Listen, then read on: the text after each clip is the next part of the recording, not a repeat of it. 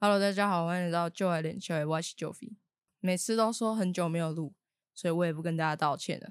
好，今天这集我突然想要来聊一下关于独处这件事情，因为我现在其实在学校，在大学，然后我们今天刚考完这个期中考，考完期中考就是大家都很开心嘛，然后就会很想要去，呃，就就可能考完就要放松，就要去玩，然后自己可能平常真的比较少。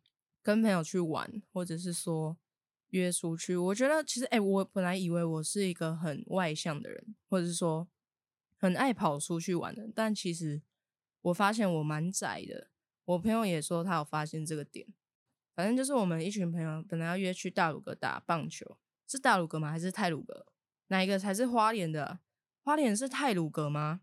好，反正我们就是要去大鲁阁打棒球，但因为我其实。刚考完，然后有点累，所以我就觉得说，我还蛮需要一个人的空间。原本要跟他们去玩，然后后来就跟他们说，哦，我先回家好了。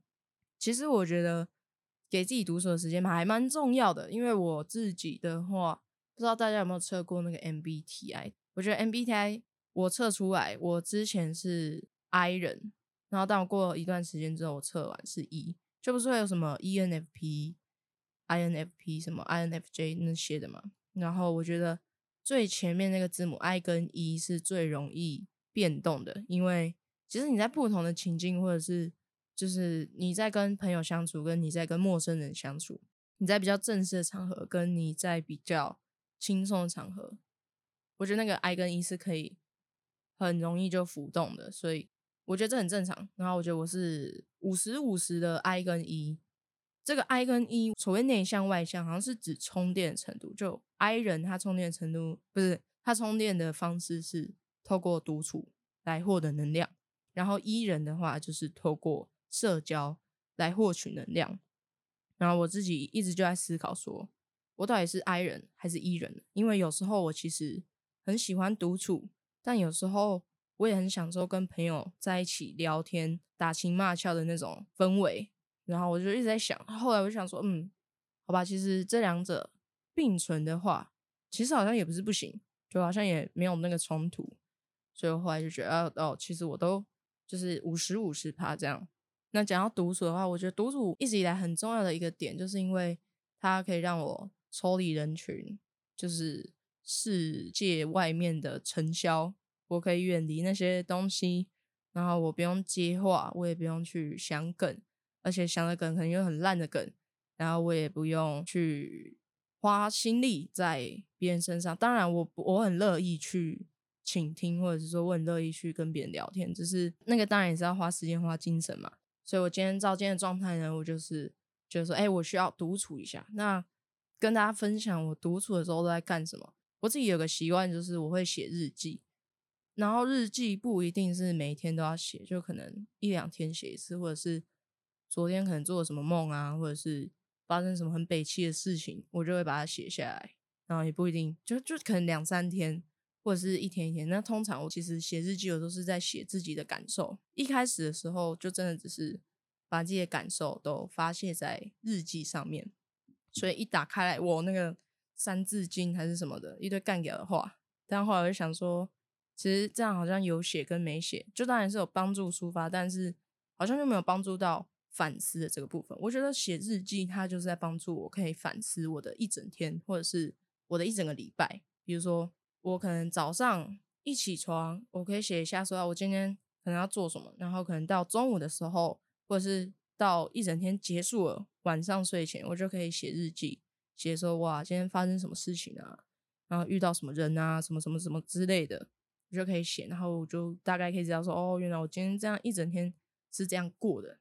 然后也可以写一些说，呃，我对今天发生某一件事情的看法，或者是状况，比如人际关系上应对的部分，我就会写说，哎，今天发生了一件事情，但我是怎么样去应付的？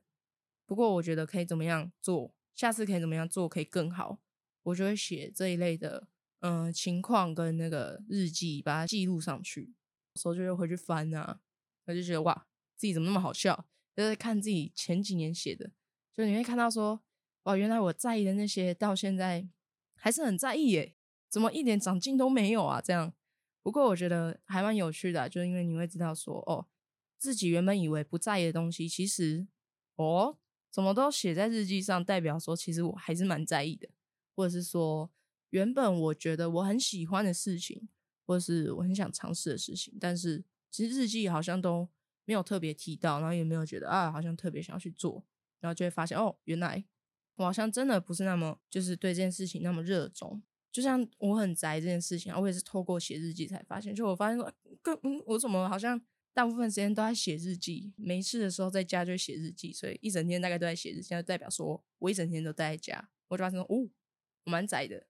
好，这不重要，反正呃，我觉得写日记就是一个可以帮助反思的过程，而且你可以去检视自己嘛。比如说，你写了一段时间之后，你就可以往回翻，然后你就知道说，哦。哎，我自己平常的重心、生活重心，或者是呃，生活重心，对，就生活重心，没有其他的，就是大概都放在哪些事情上面，哪些人事物上面。嗯，比如说今天我晕船的哪一个对象啊？呃，今天我可能干了什么蠢事啊？然后你就会看到说，哇，自己怎么那么好笑？你就可以开始就是取笑自己。好，没有，没有那么可悲啊，也会有好的事情发生嘛。所以你也会知道说，哦，其实就世界并不总是那么的坏。啊，也并不总是那么的美好。不过，你就会知道说，这可能就是一种人生常态的感觉。对啊，不过我觉得反思它其实就是并不总是一个那么轻松快乐的过程。那反思其实就有点像是你在帮自己治伤，你在厘清自己的思绪跟情绪。你就是把这些东西记录在一个空间里面。那你当然。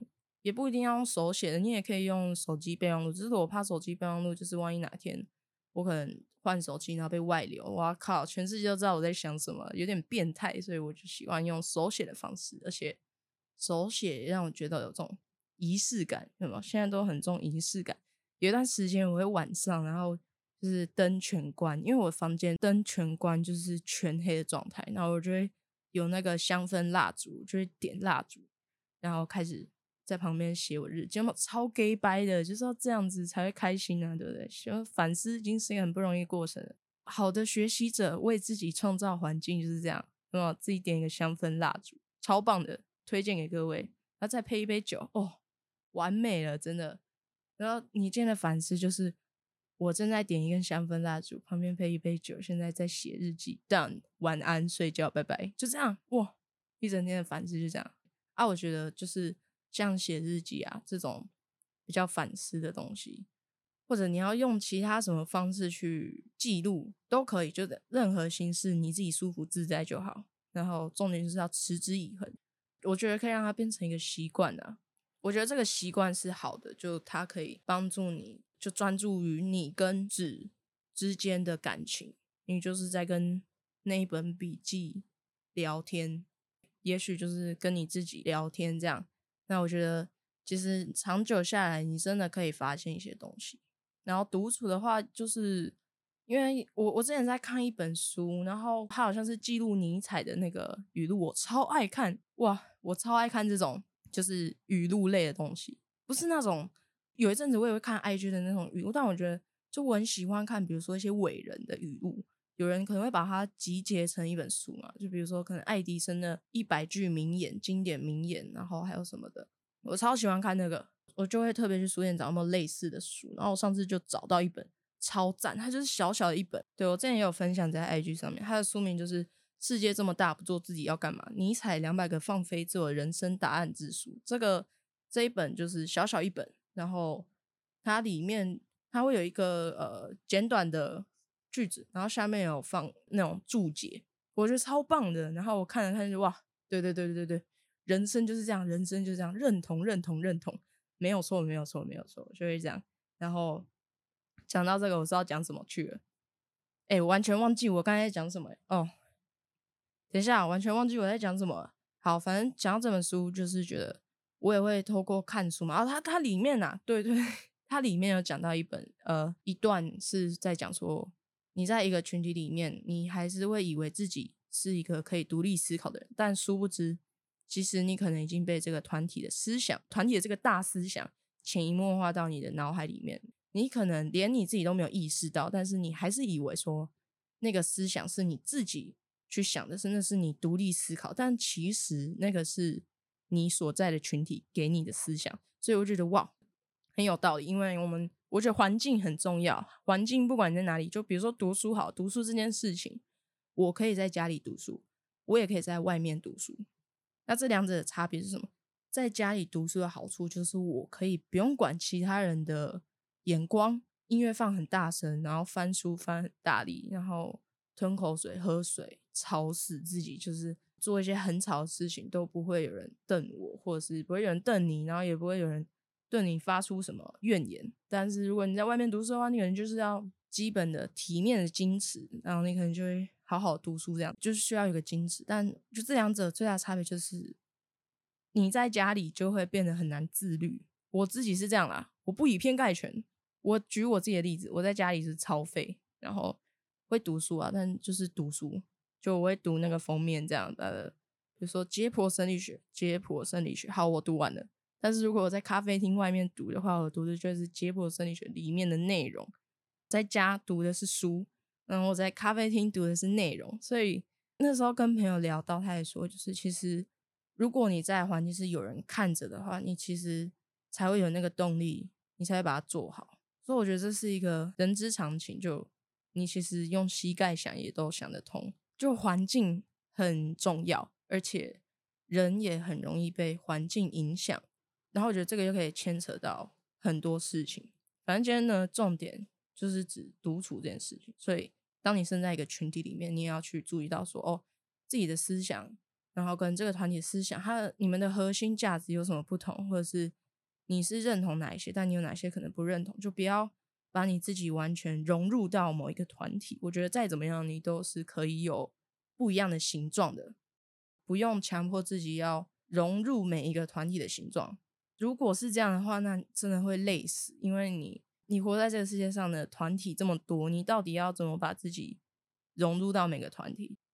你要一下子变成三角形，又一下子这里缺一角，那里缺，而且你还要去记说哦。哦，我这个这个这个时候我可能要变成什么样？啊，那个时候要变，我觉得有点累。当然，我觉得稍微磨合一下，但不要把自己完全 fit in。对，像我上次也是有感一有感一篇，跟上次也是有感而发，就是一个发了一个线动，就说做自己到底是什么？做自己到底是什么？我忘记，我看一下。我那个时候就说，哇妈！I G 点藏，现实动态点藏，不，哎，这一篇很多人按爱情，所以我也觉得，感觉大家也是有某种程度上的共鸣。我那个时候就说，做自己到底是什么？我觉得呢，就是可以在不同情境下自由切换角色，然后去应对活着的人，还有真正了解自己的人，那就是做自己。对，这个就是我对做自己的看法。我觉得说，现在很多人都会说做自己嘛，爱自己。那这个到底是什么？我觉得每个人的想法其实也都会有不一样。然后我对这个做自己的看法就是这样，因为就你本来就会被放在很多不同的地方，然后你又会有不同的人设。我觉得其实你身在外面，身在外面，你只要一踏出门，你基本上就会开始维持某一种人设。也许那个不是你自愿的，也许是被强迫，或者是你觉得你就是应该要这样子。任何，我觉得，如果你能够去想象、去描摹你自己在外面的形象，那就是某一种程度的做自己。不管那个是不是，就有人可能会很强调说：“啊，我做自己啊，我就是不管到哪里我都一样，我就是都一样。我我怎么样，我怎么样对待你，我就是怎么样对待他。我就是。”但我觉得这样很容易会变成说不会看脸色吗？或者说就是有点不知变通的感觉。那为什么我会这样讲？因为我之前就是这样的人。我之前就是觉得说，干啊，我做自己啊，所以我不管什么事情，我就是觉得我才不管你，我为什么要管你？这就我的想法，每个人都有自己的想法。那我觉得这其实有时候会变成某一种偏激跟某一种任性，然后其实大家也都感受得出来。所以我后来就觉得说，嗯，我其实慢慢应该要开始去稍微磨一下我自己的边边，不要全部都是我自己的尖锐的角。我其实也要去尝试听别人的想法。去接纳别人的观点，然后也去做让步，所以就是面面面慢慢的把自己磨成某一种形状，然后是我可以接受的然后也是别人不会太排斥的形状。所以我觉得这可能也是一种自我探索的过程。那做自己，或者是说爱自己，就有很多不同的说法。然后目前觉得就是量力而为吧。我不知道，我觉得量力而为这四个字其实背后有很多可以探讨的东西。它是可以，也许可以找人来聊聊，感觉应该是会蛮有趣的，不同的那个想法碰撞。回到独处，独处这件事情，刚才讲到就是反思嘛，理清自己的情绪跟思绪，然后更了解自己。这样我觉得可以，有点像是你就是像去健身房一样，你去锻炼嘛，你想要有好看的身材，你要有健康的身体，你要有肌肉可以保护你的身体，那就是你独处，你就是帮自己装备一些可能防护衣啊，或者是把自己锻炼的更强壮。比如说，你你脑袋的思考的肌肉，对你去锻炼它，让它变得更强壮，就有点像是这样。它可以帮助你在这个世界上可以更，也不是说更轻松，因为我觉得其实每个人活着都不容易了。那它可以帮助你至少不会永远都随波逐流，或者是很容易就被带风向，然后可能你也不知道说活在这个世界上到底要干嘛。有一段时间我也会觉得，就是活着的意义到底是什么，但。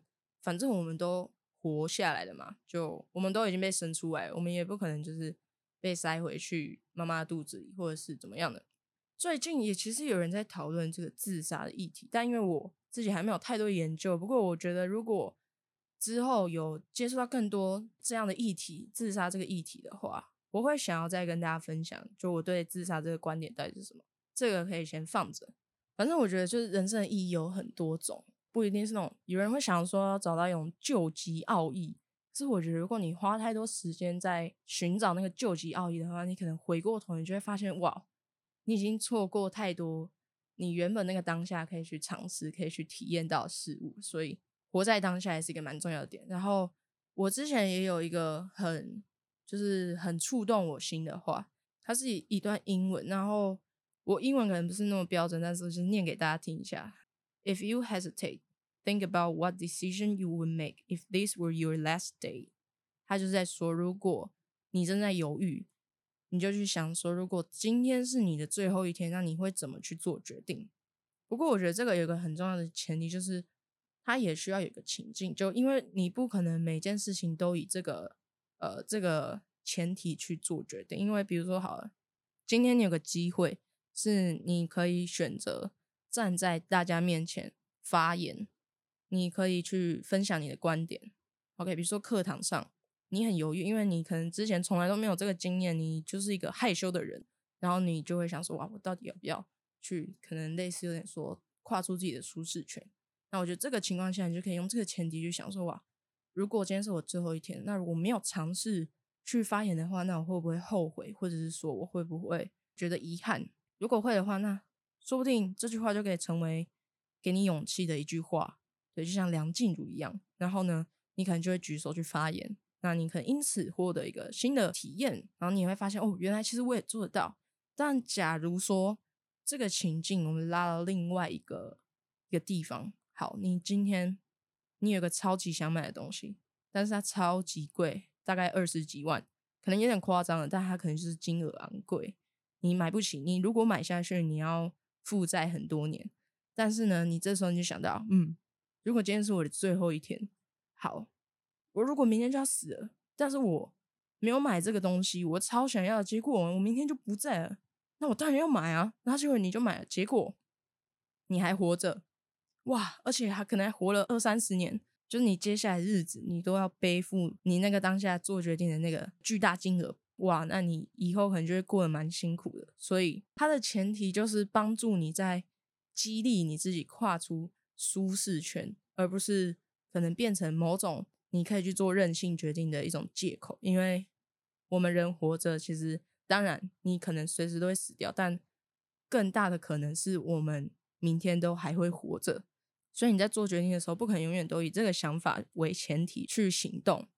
就是我觉得它是一个很好、很激励我的一段话，但我也知道说它不是成为我可以任性的借口。对，就是这句话也跟大家分享。我觉得在你犹豫要不要改变，或者是踏出舒适圈的时候，这段话，我觉得对我来讲，它是可以给我动机跟勇气去行动的。嗯，大概就是这样。因为我也会怕说，其实很多时候，万一我都一直独处，那我没有跟大家可能玩乐到，或者是说，因为我觉得我自己比较那种不知变通，或者是说比较死板，我会希望我的作息是可以照着我的计划走。我不喜欢。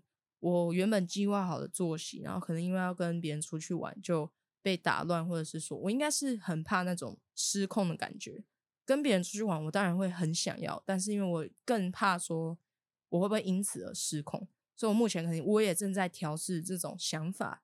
因为我觉得有时候其实真的，如果我一直这样的话，感觉也不是办法呢。就像我刚才讲的，如果过了几十年，往回看，靠腰，我每天都在睡觉，然后都没有跟别人出去玩啊，或者是说。其实我可能也是自己失眠睡不着，然后别人也是都在玩，那我也都没有跟他们玩在一起，那我是不是超级后悔？所以我觉得我自己也正在学习这种玩乐跟休息之间的平衡，对，跷跷板。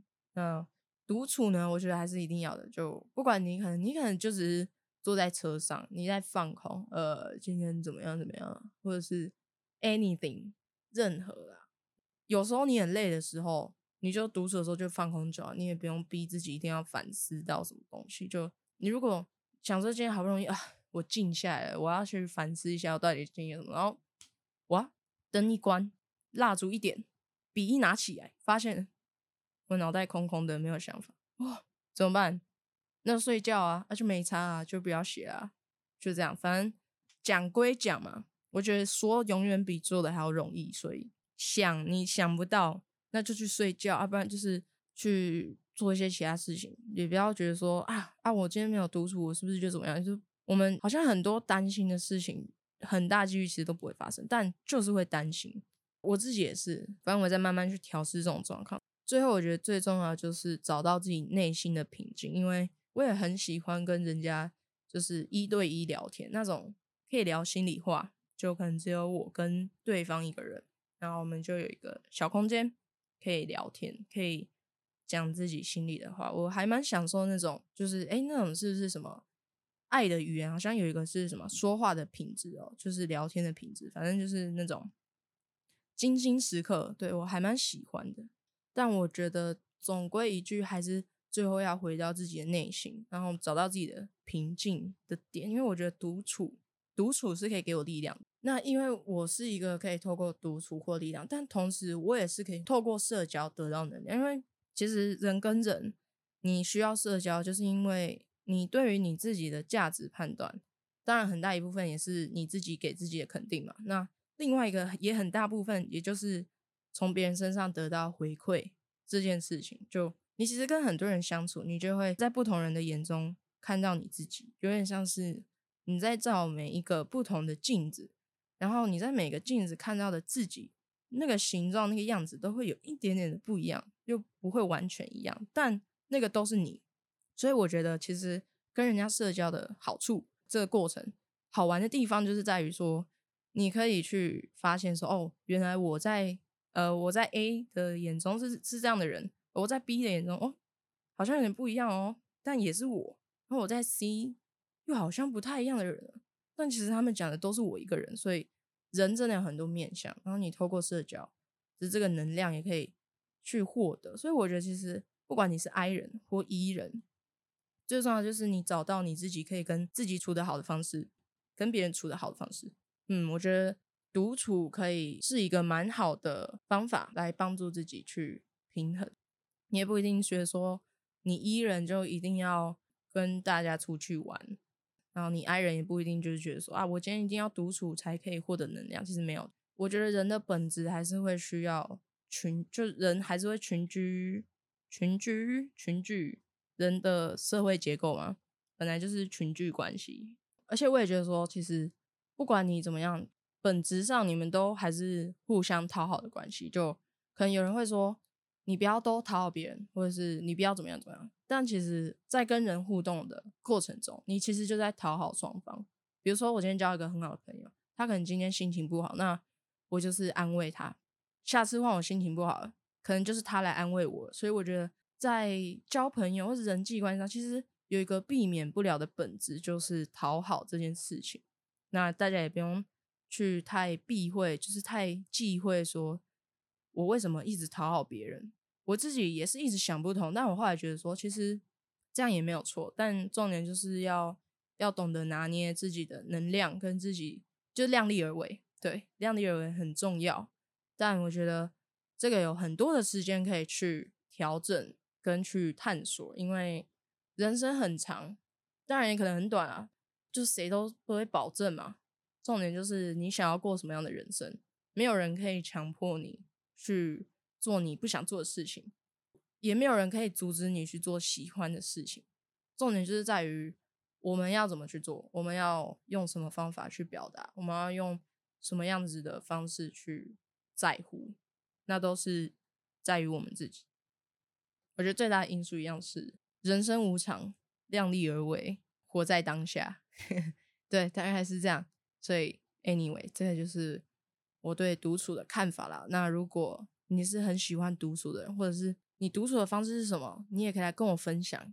有人可能是透过唱歌找到跟自己独处的方式，因为音乐也是一个很疗愈人心的东西。呃。音乐也是一个很疗愈人心的事物，它就是感觉有点像是直接跟心灵结合。对，这有点题外话。但如果你是有其他的独处方式，可能不是像我一样写日记，也都很欢迎来跟我分享。或者是你对于社交跟独处这个平衡，你是怎么去呃，你是怎么去调整的？你是怎么去生活的？你如果想要分享，也都很欢迎来跟我讲。